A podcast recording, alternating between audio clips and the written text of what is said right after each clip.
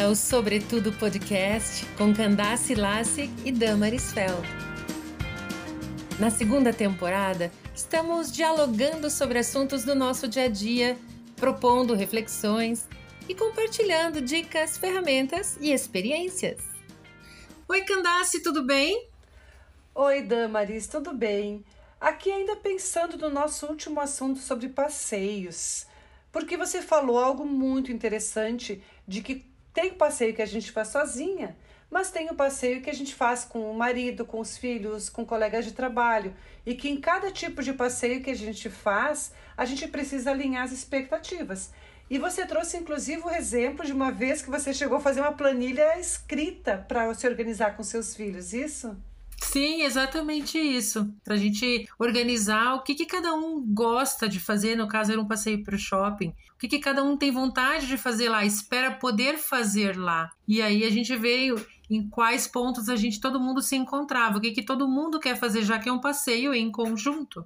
E além disso, eu também considero importante, especialmente no passeio com crianças e adolescentes, é a gente também ter uma organização financeira saber se o lugar que a gente está indo tem ingresso, tem entrada, quanto vai custar, quanto a gente vai poder disponibilizar para cada criança, se for um parque para os brinquedos, ou para algodão doce, ou para pipoca. Se for um cinema, se a gente vai buscar algumas coisas no supermercado, ou se vai comprar na Bomboniere. Se for um museu ou mesmo um outro tipo de parque, verificar se o parque está aberto. Que tipo de roupas são permitidas, porque às vezes, dependendo do, do ambiente, não pode ser tênis ou não pode ser bota. Tudo isso faz parte de um planejamento de um bom passeio. Claro que não precisa nada disso, mas tem mais chance de ser frustrante ou de não ser tão bem aproveitado. Eu concordo com você. É, como você falou, podemos fazer o passeio sem pensar nessas coisas previamente, mas a chance de a gente ter dissabores é maior. Quando a gente planeja, minimamente que seja, a gente acaba evitando problemas que não precisariam acontecer, como por exemplo, você ficar movimentando a família a semana inteira com as crianças. Ah, no sábado a gente vai em tal lugar no sábado a gente vai em tal lugar. Aí você não faz minimamente uma pesquisa na internet para ver o horário de funcionamento desse lugar. Que seja a biblioteca pública, por exemplo. Aqui na minha cidade, aqui em Curitiba, a biblioteca abre no sábado só de manhã. Então eu não posso dizer para as crianças que nós vamos na biblioteca pública no sábado à tarde. Eu preciso consultar os horários, isso só para dar um exemplo. Alinhar com a família, o que, que a gente vai fazer, como você disse, até quanto a gente pode gastar. A experiência que a gente teve aqui em casa foi que isso deixa as pessoas um pouco mais tranquilas,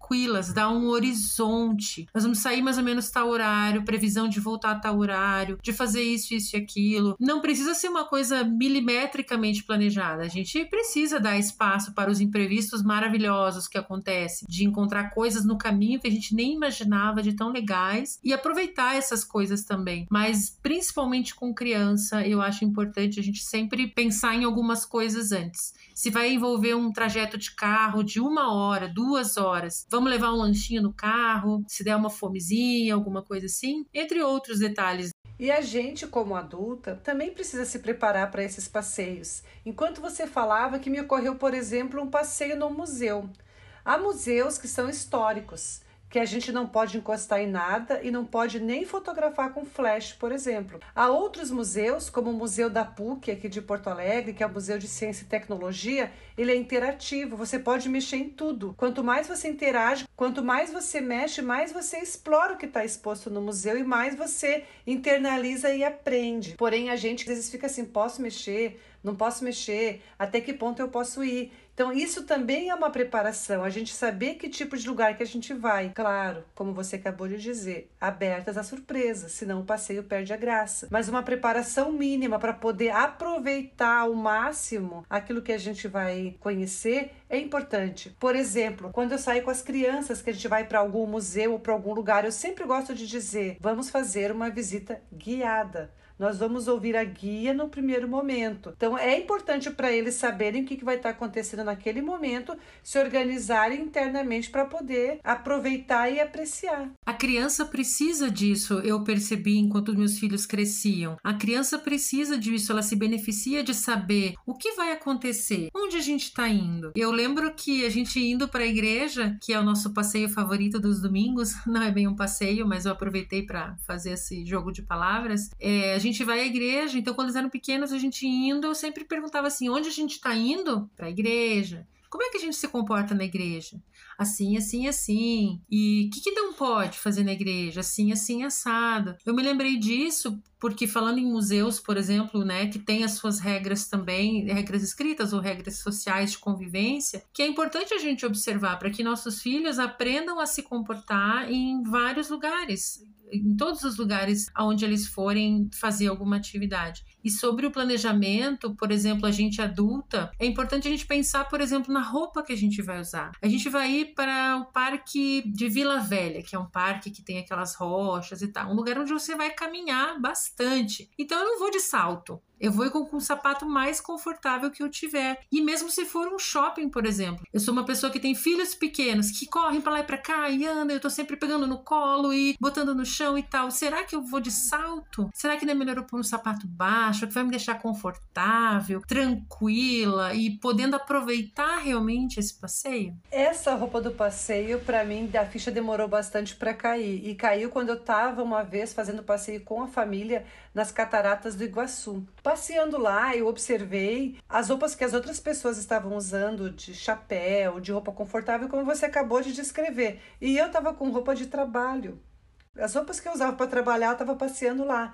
E aí, aquela vez, isso foi 2008, eu me dei conta, eu preciso começar a ter roupas de turista, eu preciso começar a ter roupas de passeio. E a partir dali, eu sempre comecei a cuidar exatamente isso que você disse. Recentemente, a gente foi aqui para Encantado, no Rio Grande do Sul, conhecer o Cristo Protetor. Como é um lugar de interior, uma cidade pequena, era a vista de um vale, eu imaginei abrigo e tênis. Não adianta eu querer colocar outra coisa que vai estragar o meu passeio.